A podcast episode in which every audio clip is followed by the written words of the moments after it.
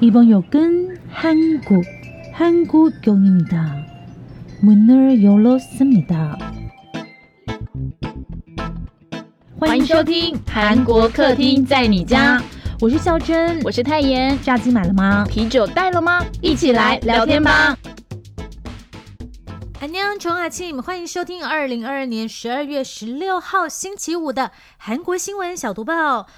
大家早啊！那个泰妍有预告说十二月十七号台湾可能会下雪，是不是？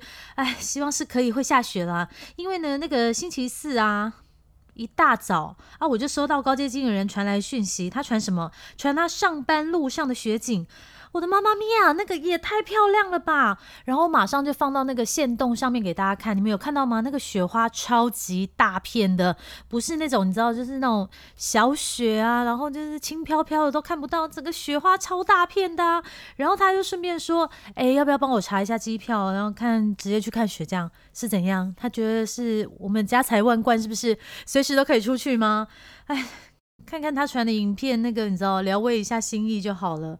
而且下雪这种事情，说真的是观光客看很美，可是当地人呢就会觉得很头痛。我就跟高阶经人说：“哎，你现在很怕就是塞车或什么吧？因为下过雪，这个路很滑，而且走路的时候要很小心，然后塞车也非常的痛苦啊。”重点是呢，其实这几天呢是韩国入冬以后的最强寒流，而且加上又下雪，虽然是很漂亮，但是也是真的非常非常的冷。那刚一节目一开始就跟大家说了，他也不是预告说十七号台湾也可能下雪。虽然他叫你们可以去找人赏雪，但是我个人认为啦，大家在家里裹着棉被追剧就好，好不好？不用去人挤人，除非除非你要跟暧昧对象出去，而且他又很帅又很美，好，那就另当别论，好不好？祝福你们那个看到初雪，然后恋情成功。好，我们来听一下韩国新闻小读报。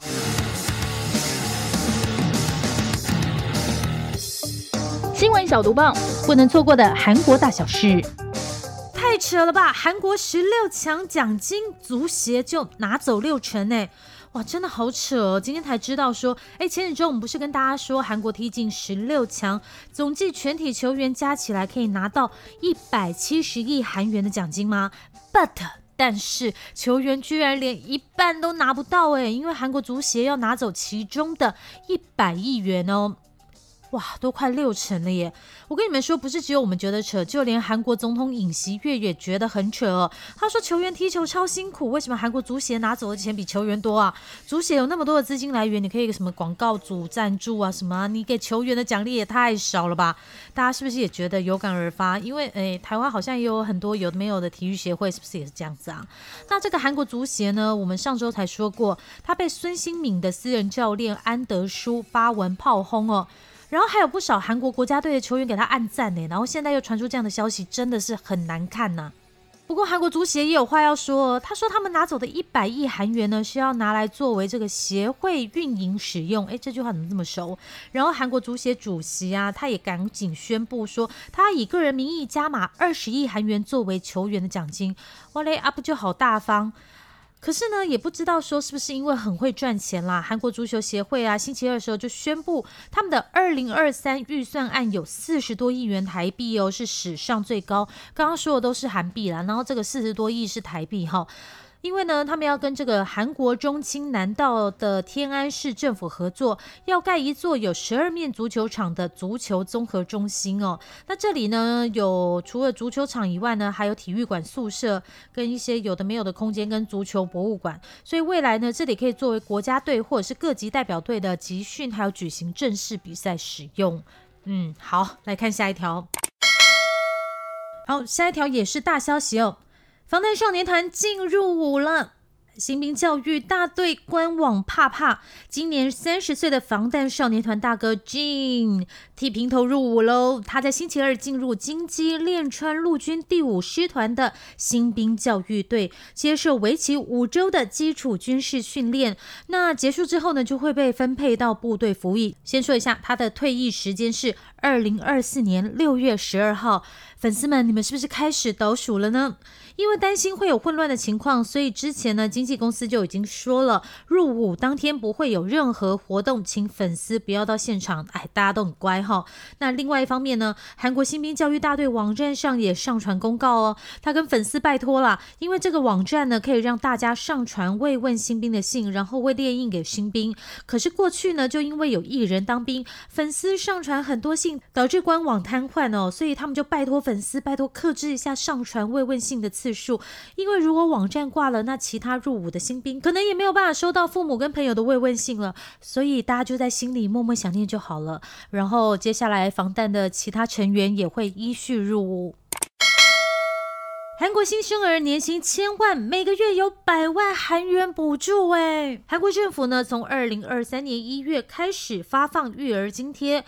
如果你家里呢是要养这个未满一周岁的新生儿呢，那每个月可以拿到七十万韩元的补贴；一岁的话呢，则是三十五万韩元。也就是说呢，如果你家里有新生儿，从他出生之后呢，第一年家里可以拿八百四十万韩元，然后第二年呢，则是有四百二十万韩元。哇，一年一百万台币呢，好，别拜别拜。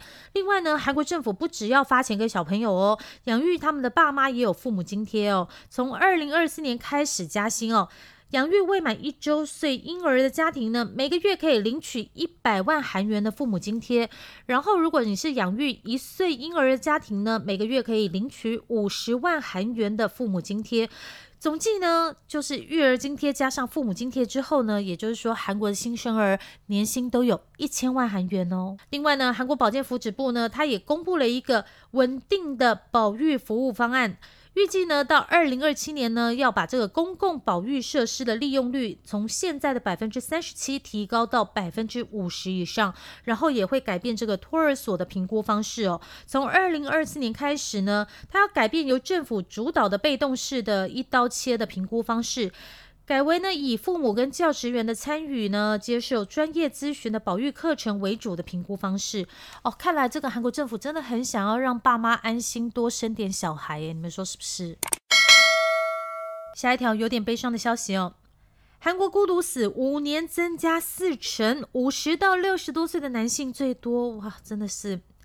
韩国保健福祉部呢，也首度公布孤独死的相关统计哦，在二零二一年，韩国孤独死的人数是三千三百七十八人，比二零一七年增加四成哦。其中呢，又以五十到六十多岁的男性占最多人哦。在去年呢，孤独死的人数中呢，占了超过一半的人都是这个年龄层的哦。韩国呢，在去年四月生效的孤独死预防法中呢，把这个孤独死定义为。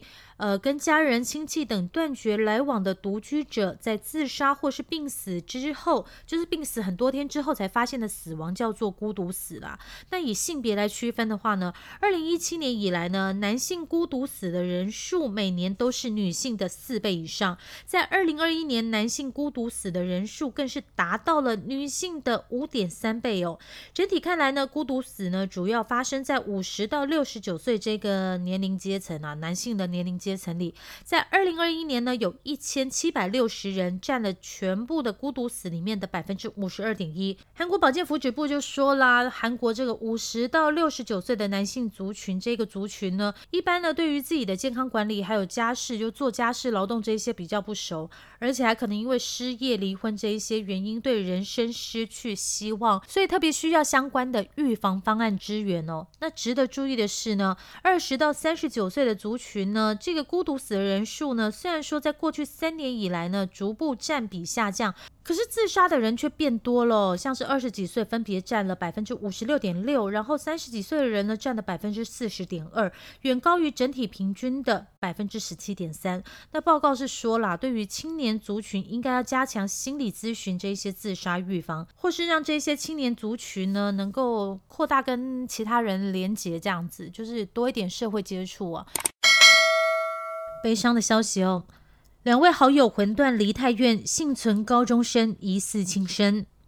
梨泰院万圣节惨案，许多幸存者呢，到现在还是跨不过创伤症候群的各种压力哦。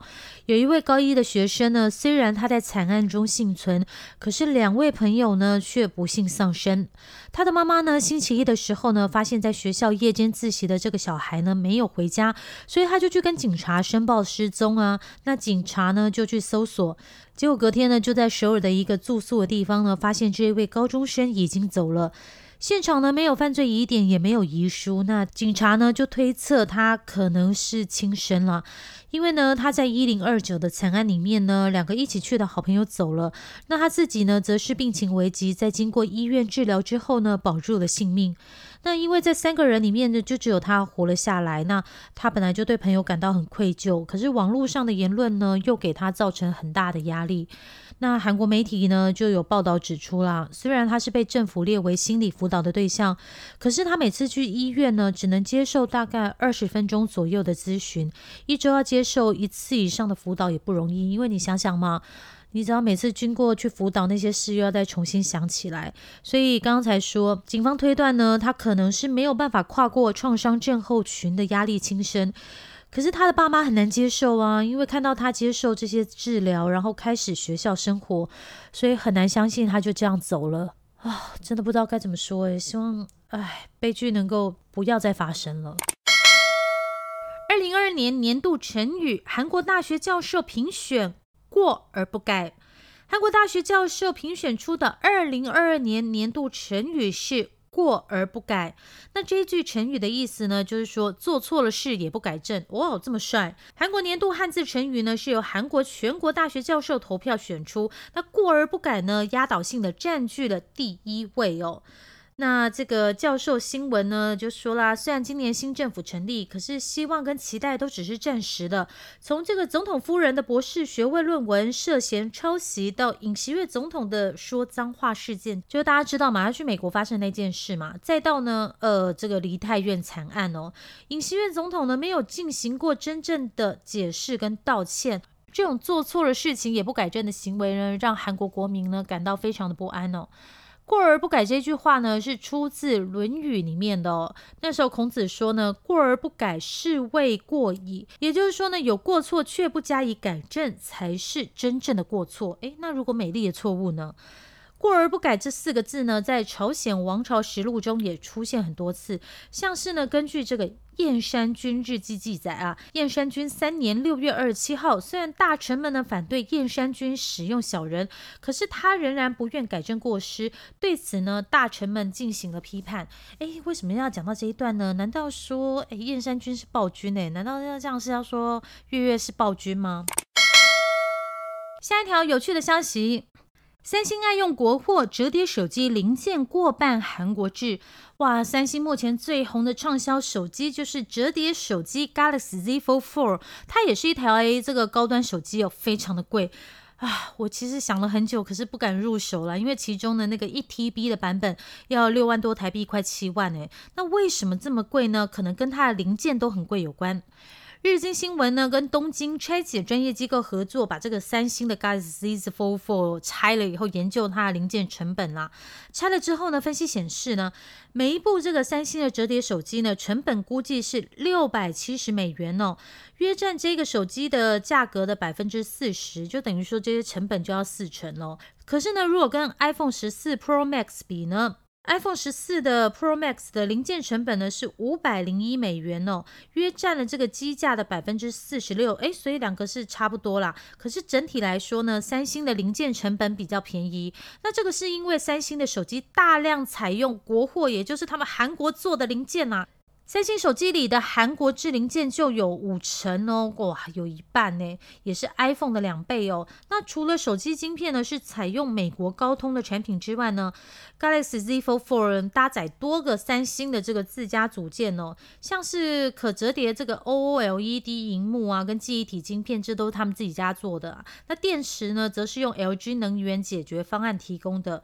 那这个 iPhone 十四的 Pro Max 的各个零件中呢，好，它算是一个国。际队啦，像是美国就占了百分之三十二点四，然后韩国占了百分之二十四点八，日本占了十点九啊，我们台湾也有哦，占了百分之七点二啊，中国也有一点啊，哈，其他零零总总的其他国家呢就占了百分之二十点九。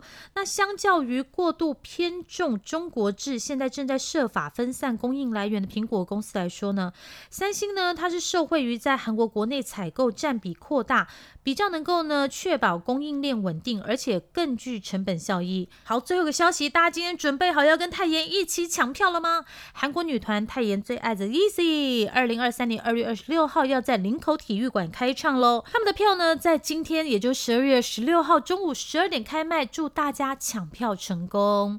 好，以上就是星期五的韩国新闻小读报。啊，孝珍这几天终于开始有时间可以看书啦，那就把之前存的书慢慢看完。我真的要大推《柏青哥》这本小说，诶，真的非常的好看哦。没错，它就是之前明浩演的那一部戏的原作。那如果你还没有看过明浩演的连续剧呢，也没有关系，建议你们直接找书来看，因为非常的好看。这部书呢，说的是一个在日朝鲜家庭的故事哦。他从韩国釜山，然后又到这个日本大阪扎根，可以看到生命的韧性哦。我觉得看完书以后，很想要去平壤看一看，然后也想要去研究一下，说这个整个韩国在日本占领韩国之前的历史。因为这部书里面的一个主角呢，他就是来自平壤的，就是有钱人家了。我在想说，哇塞，以前的平壤到底是什么地方？你们也看过我们。你们也听过我们做过很多的那个企业特辑，有听到说，其实有很多会做生意的人都是从北方来的，因为我们现在生活在现代的世界，只对韩国南方，也是所谓的南韩比较了解嘛。然后我就在想说，哇塞，以前韩国的北方，也就是现在的北韩，应该是一个超强的地方吧？以前那里的人，感觉有很多有钱人啊，有很有教养的人，到底？这样的地方是什么样的地方可以孕育出这些人呢？然后另外呢，我也很喜欢这本书的封面，他说了一句话，说历史辜负了我们又如何？对啊，历史辜负了我们，可是我们可以选择不要对不起自己啊，用生命的韧性存活下来。可能是因为看到这个疫情这三年有感吧，三年过去啊，世界各地很多的年轻人的青春啊，就在这个疫情期间被吃掉了。又或者说呢，不得不转换职场了。前阵子呢，我们就有遇到那个机场接送的大哥嘛，那大哥说呢，之前是完全没有单哦，然后走到剩下只有五个人，现在全公司的单子就是靠他们五个人在轮流轮班接啊。诶，不是轮班啦，就是有时间就接，所以等于是二十四小时都待命啊。因为不可能你三年完全没有工作，你要缴贷款啊，然后你要养家，所以有很多人转行，也不一定会回来。所以现在就是叫机场接送就会比较紧一点。如果大家要叫机场接送的话哦，要注意这一点哦。随着去过韩国，然后台湾也开放以后，说真的，现在真的觉得世界有一点慢慢回到正轨的感觉。现在全世界是不是只剩下一个国家需要在入境前先去验这个 PCR，然后下飞机就要验 PCR，然后又要住五天的隔离酒店呢？啊，老实说，看到他们这个样子，真的会觉得很像是古时候的人呢，清朝有没有？然后看到那一些还在机场穿着全身白色防护衣的人的样子，也觉得真的是有一点黑色幽默的感觉哦。好了，总而言之呢，希望这个疫情快点过去，大家身体健康。然后不要忘记了锁定星期一还有泰妍的新闻小读报。然后星期三呢，在我们的韩国客厅在你家也有特辑可以收听哦。好，安妞。